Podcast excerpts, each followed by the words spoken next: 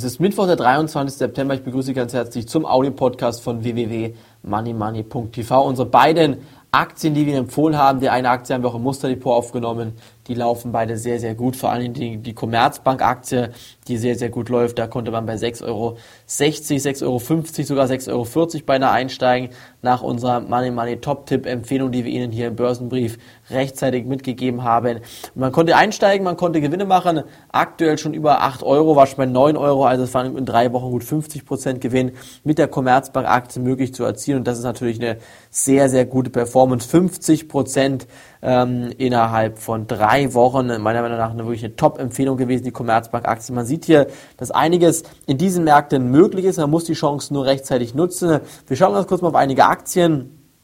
Heute sind Autoaktien etwas gefragter. Gestern war zum Beispiel die Daimler-Aktie schon etwas gefragter. Ich denke, da kann der Ausbruch jetzt in den nächsten Tagen kommen. Porsche läuft auch ganz gut, BMW und VW laufen eigentlich auch ganz gut. VW würde ich nicht kaufen. Von den Zahlen her läuft eigentlich alles rund bei VW, aber ich denke, die Aktie, die ist derzeit unattraktiv. Deshalb würde ich hier dann doch die Finger von der Aktie lassen. Bei den Banken sieht es sehr, sehr spannend aus. Es gibt Gerüchte, dass es Schieflagen bei der Deutschen Bank geben könnte. Diese Gerüchte halten sich hartnäckig im Internet. Und ich denke, wenn was dran ist, sieht's düster aus. Ich distanziere mich aber von diesen Gerüchten, denn solange da es keine konkreten Infos oder Anhaltspunkte gibt, sind das Gerüchte und Gerüchte sind schnell gestreut, können den Markt sehr schnell und heftig beeinflussen. Und man sollte sich hier auf jeden Fall darauf konzentrieren, dass man eine eigene Meinung bildet, selbst recherchiert und dann sich auch ein eigenes Bild vom gesamten Markt machen kann. Wir schauen ganz kurz noch auf den Ölpreis, aufs Gold, auf Euro und den Dollar. Der Goldpreis hält sich stabil, der Ölpreis steigt kaum an.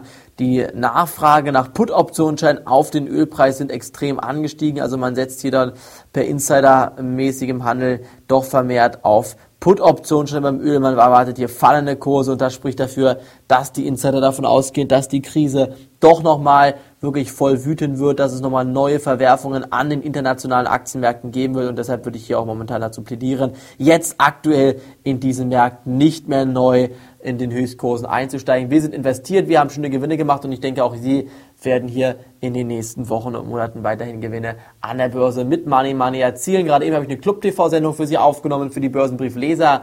Gleich werde ich eine neue Money Money Sendung für Donnerstag aufnehmen. Sie können reinschauen in diese Money Money Sendung am Samstag. Bitte nicht verpassen. Samstag ab 11.30 Uhr www.moneymoney.tv. Alles kostenlos für Sie. Alle guten Aktien, die in den nächsten Wochen und Monaten Gewinne bringen werden, werden Sie sich dort anhören können. Von mir an dieser Stelle war es das heute. Morgen geht's weiter vom Audi Podcast. Danke fürs Rein und Tschüss bis dahin. Auf Wiederhören.